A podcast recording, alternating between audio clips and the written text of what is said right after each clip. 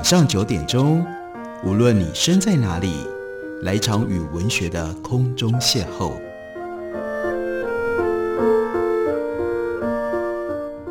杨照谈书，邀您一同遨游文学世界，认识古今中外的经典之作。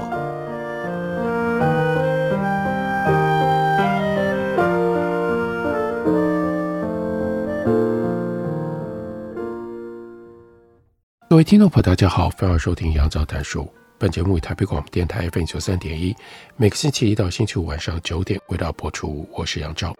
在今天的节目当中，要为大家介绍的，这是 Naden Books 的新书。这本书有一个很简单的书名，叫做《瑟尔玛》，这是 Selma 的直接翻译。Selma 是一个人名，而 Selma 她是谁呢？让我们从书里面先来了解一下 Selma 的母亲。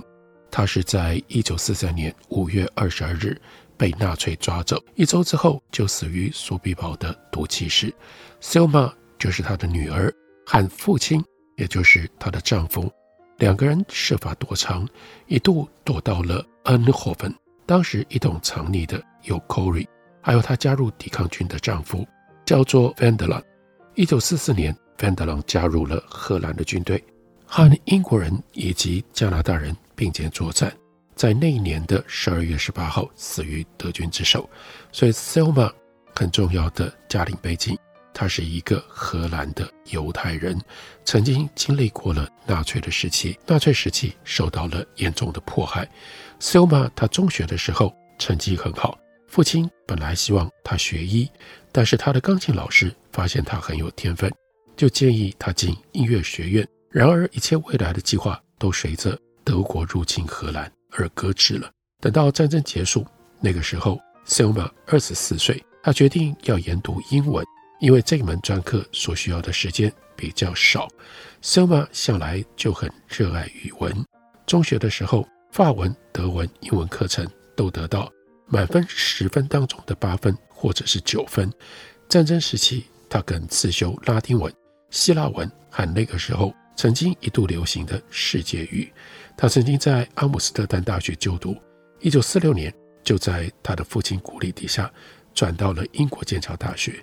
Selma 的父亲是 Max Voss，所以 Selma 他姓 Voss。他的父亲在一八九四年出生于阿姆斯特丹，小学毕业之后就跟随着 Selma 的祖父从事钻石切割的工作，但这个工作不适合他。他对于数字向来很有一套，所以他就利用晚间学习簿记。他在一九一九年十月一日结了婚。他和他的妻子小时候都住在阿姆斯特丹狭窄的犹太街区。他的妻子有十个兄弟姐妹，家里贫穷，父亲也是钻石切工。后来这个区域重建，所以呢，两家也都搬到了阿姆斯特丹的东区。Max Voss 他从小就接受正统的犹太教养，但很年轻的时候，他成为社会主义者。二十岁，他加入了工党，一直到他过世，一直都是工党的支持者。他的岳父也是社会主义者。两个人结婚了两年之后，Max Foss 他接下了鹿特丹《前进日报》的财务部门主管，就带着妻子还有刚出生的女儿 Selma 搬去鹿特丹，成功的挽救了这濒临破产的社会主义报纸。一九二九年，《前进日报》和另外一份社会主义的报纸《人民报》合并，在阿姆斯特丹中央车站附近建立了新总部。所以，Max f o s s 还有举家离开了鹿特丹，回到了北荷兰省。不过，他并没有搬回阿姆斯特丹，为了要享受滨海的绿意，还有新鲜的空气，他就选择安顿在埃摩登港，宁可每一天搭火车上下班。Selma 她的故事最特别的地方，是因为她有一个中国丈夫，叫做曹日昌。刚刚讲到了，她到了英国剑桥大学，Selma 就在剑桥遇见了曹日昌。曹日昌那个时候已经加入了共产党。曹日昌是在一九四五年十月抵达了剑桥的国王学院，立刻投入了他的博士研究。空闲的时候，活跃于中国学生会。学生会成员当然会关切家乡的政局，有的时候彻夜的讨论。日本战败了，但之后将会如何呢？有些学生依旧支持掌权的国民党，但包括曹日昌在内，其他人他们受够了国民党腐败无能，就把他们改革的希望寄托于四处游击的红军。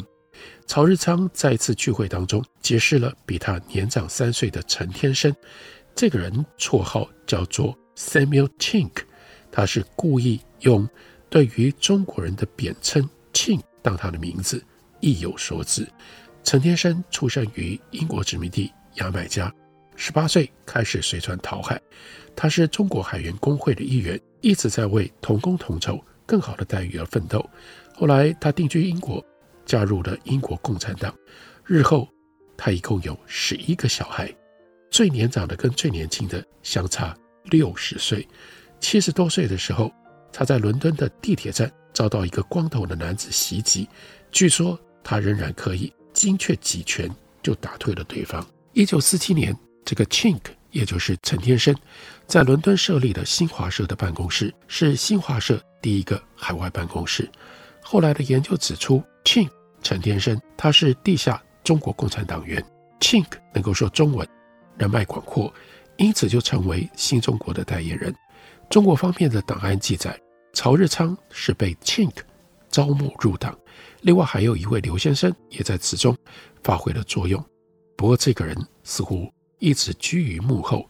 中共送这位刘某前往英格兰，就是要在当地建立党的秘密支部。在这一切发生后不久，曹日昌在一场古典音乐会上认识了 Selma。另外一个说法则是他们在网球赛上认识，但不论是什么样的场合，总之他们一见钟情。朋友们都说他们是天造地设的一对。那年九月，他们一同前往苏格兰，曾在一座纪念碑和一道铁栅栏边留影。Selma 深情地挽着曹日仓的手背，两个人紧紧依偎，笑得很开心。对于 Selma 来说，曹日昌年长十岁，而且是个中国人，但这些似乎都不重要。在当时，年轻女性出国留学很不寻常。Selma 已经借此证明。她有主见，自己懂得选择。Selma 和曹日昌在这一年的十一月底前往荷兰，到了十二月二日，他们就在阿姆斯特丹结婚。当时想必没有盛大的婚礼，因为 Selma 的母亲还有她许多叔伯阿姨等亲戚都在战争期间死于集中营。战后不久，Selma 在阿姆斯特丹读书的期间，曾经在莫扎特运河街。租房子住，后来他就邀请幸存的家人跟朋友到这里来替他庆祝新婚。当时荷兰法律规定，女人嫁给外国人有取得丈夫国籍的义务，因此 Selma 就在结婚证书上签字，也就从此失去了荷兰国籍。婚后两个人回到剑桥，搬进前卫编舞家 Kurt Jooss 家中的一个房间。Jooss 是德国人。希特勒掌权之后，他就离开了德国，在剑桥开办了一所舞蹈学校。这所学校是外国舞者、艺术家以及学生往来之地，国际氛围浓厚。松巴夫妻两个人骑自行车环游剑桥，在 Can River 划船，又一起参加音乐会。剑桥大学有八百多年的历史，不论建筑或者是花园，都充满了浪漫气息。他们在这里度过了一段快乐的时光。后来，曹日昌完成了他的博士论文，题目是《Time Intervals in Learning and Memory》，学习与记忆的时间间隔。靠着这部论文，他取得了心理学博士学位。在指导教授 Bartlett 的协助底下，曹日昌可以取得香港大学的重要教职，但是他必须要先征得他的共产党上司陈天生 Chink 同意，他才能接受。自此，曹日昌的利益为共产党的利益所取代了。他获准接受这个职位，因为党在香港有重要的任务要交付给他。这个时候，Selma 怀孕了，所以没有办法一起去香港。一九四八年七月，这是两个人在剑桥最后合影。曹日昌身穿白衬衫和领带，似乎已经在精神上向前迈进。Selma 半身。没入阴影，看不出大肚子。他得要留在剑桥，等待他们的孩子出生。接下来，Selma 就到了中国去和曹日昌相聚，因为他已经没有了荷兰国籍，所以相当长的一段时间，Selma 他一路一直都留在中国，这就引发了这本书。它的主要的书名之外，有一个解释性的副标题，叫做《逃离希特勒魔掌，却成为毛泽东的囚徒》。书里面就借由 Selma 和曹日昌两个人以及他们一家在中国所遭遇的，显现出新中国在一九四九年成立了之后，一直到文革那段时间，到底人民的生活发生了一些什么样的事情，尤其是什么样的事情。会降临在这样一个原来是荷兰犹太人的 Silma 的身上。我们休息一会儿，等会来继续聊。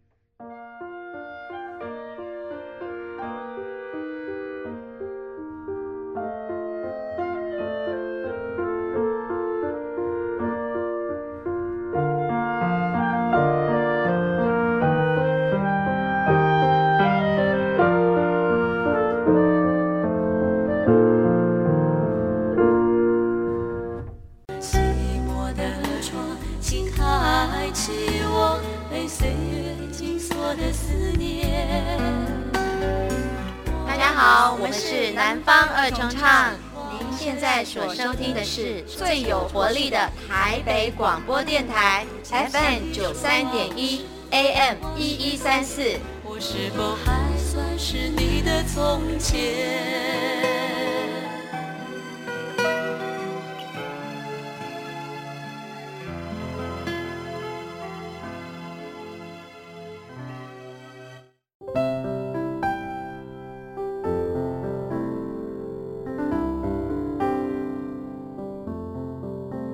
听见台北的声音，拥有颗热情的心，有爱与梦想的电台，台北广播 FM 九三点一。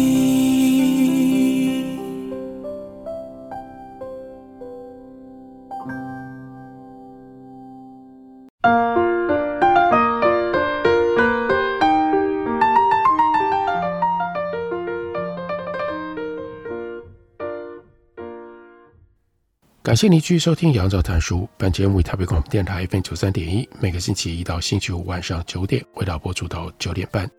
今天为大家介绍的这本书，书名很简单，就叫做《Selma》，这是 Nam Books 的新书。这本书的作者是 Caroline Visser，他是一位荷兰裔的作者。他曾经在世界各地旅行多年。他感兴趣的主题是共产主义以及后共产主义社会，像是越南。尼加拉瓜、爱沙尼亚、中国和西藏，他曾经出版了二十六部作品。二零一七年，就是以今天我们为大家介绍的这本《Selma》而得到了荷兰利布里斯历史奖。二零一九年，英国的 Open University 授予他荣誉博士学位。在这本书当中 lisa 运用了 Selma 所留下来的许多书信资料。尤其是和他父亲之间的通信，为我们反映了那个时期中国非常独特的状态。例如说，就讲到了推动人民公社，因而就使得物质非常匮乏。一九六一年的夏天，Selma 写信给他的父亲，特别告诉他的父亲，就说如此机会仅有一次，他请他的父亲寄包裹到芬兰，然后让另外一位中国心理学家。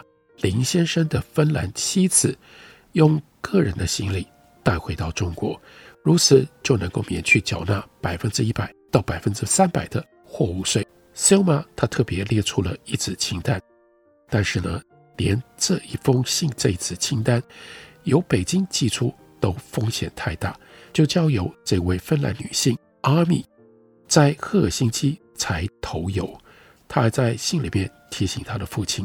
千万不要在给我的信里提到这件事。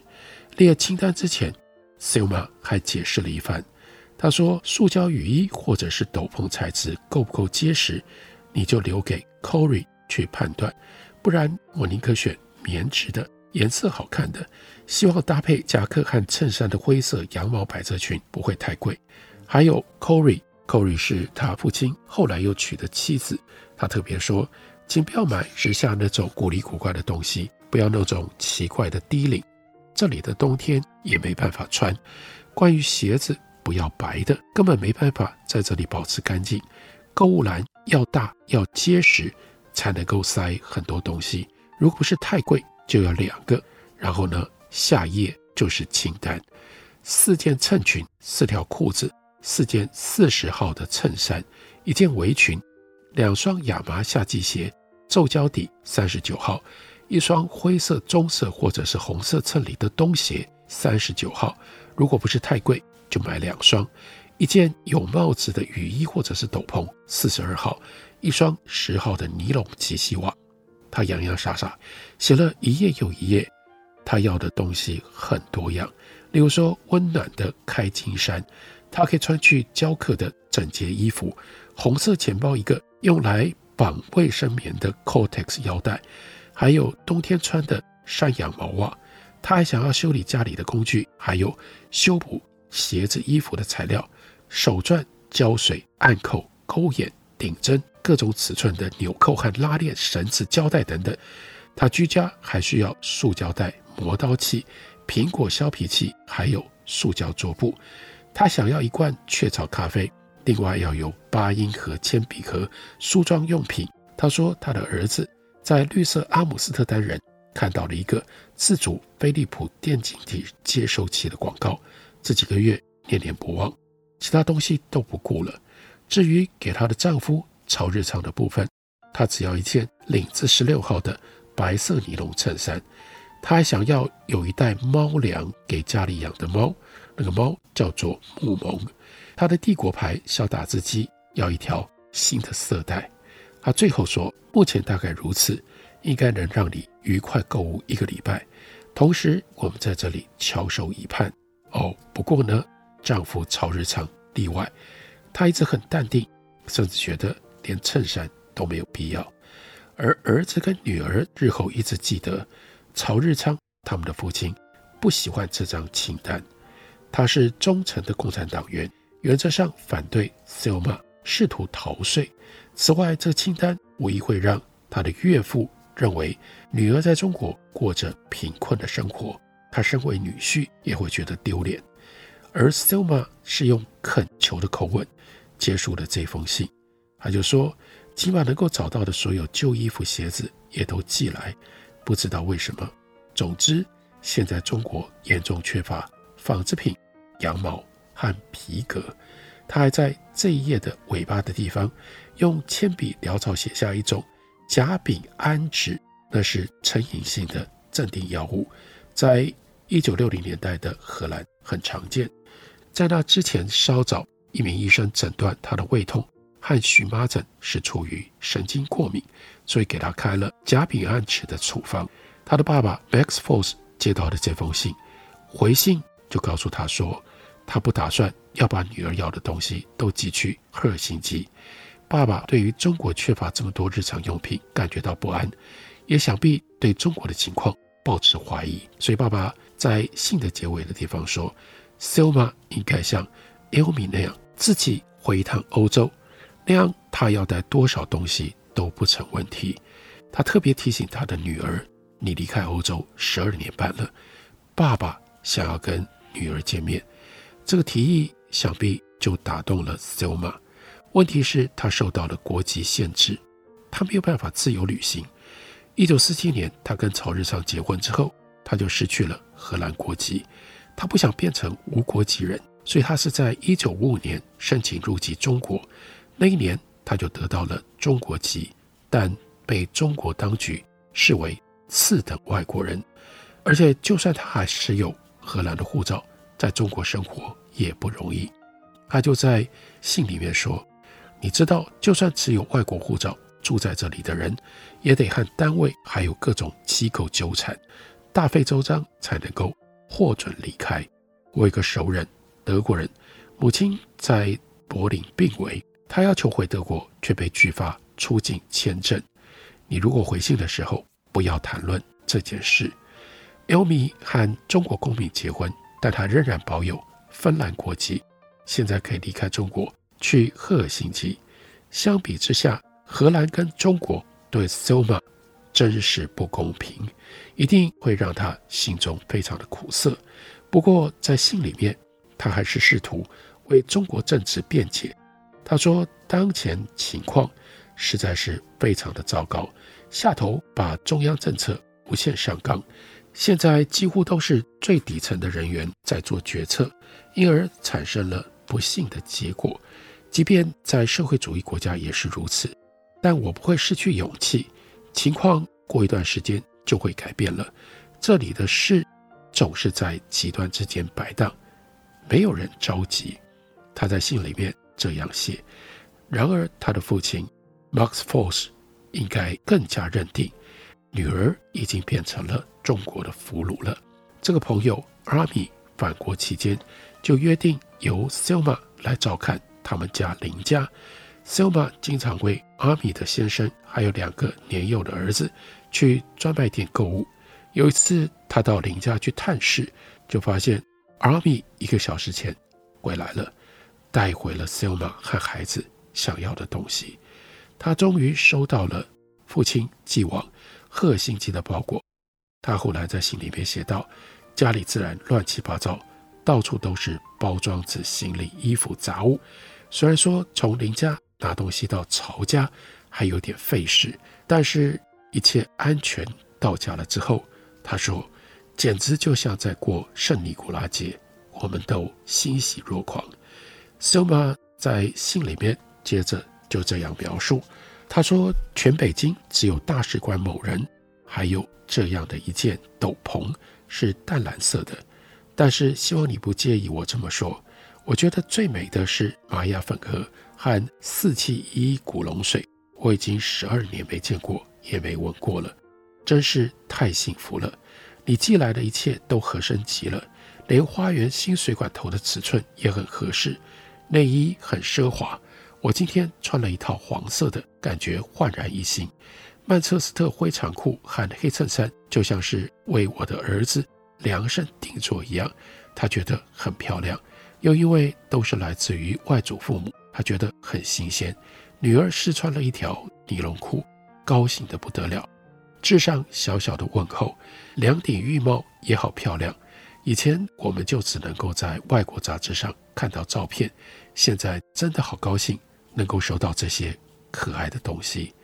女儿把八音盒开了一遍又一遍，但没有人听出那是什么旋律。儿子整天带着他的接收器开开关关，开开关关，惊讶极了。那天晚上他不想睡觉，还好那天是星期六。星期天下午，他主张遇上了困难，找我去帮他翻译说明书。现在他知道荷兰语的螺母、螺栓、沟槽等等是什么意思了。他很快就完工了。突然之间，北京所有的电台都听得好清楚。菲利普先锋真的太棒了。而阿米回到芬兰的时候，他不敢相信欧洲如此的奢华，他连气味、颜色都生动的形容，让 Selma 很可惜自己无缘体验。但是他仍然在信里面这么说：这是对比问题，这国家贫穷落后，人口庞大又不断的增长，情况不可能迅速改变。中国才刚开始工业化。学校也好差劲，好在他们不曾经历更好的日子。这是 Selma 留下来的特别的记录，如此的细节，如此的真切，记录在 Selma 瑟尔玛这本书里。感谢你的收听，我们明天同一时间再会。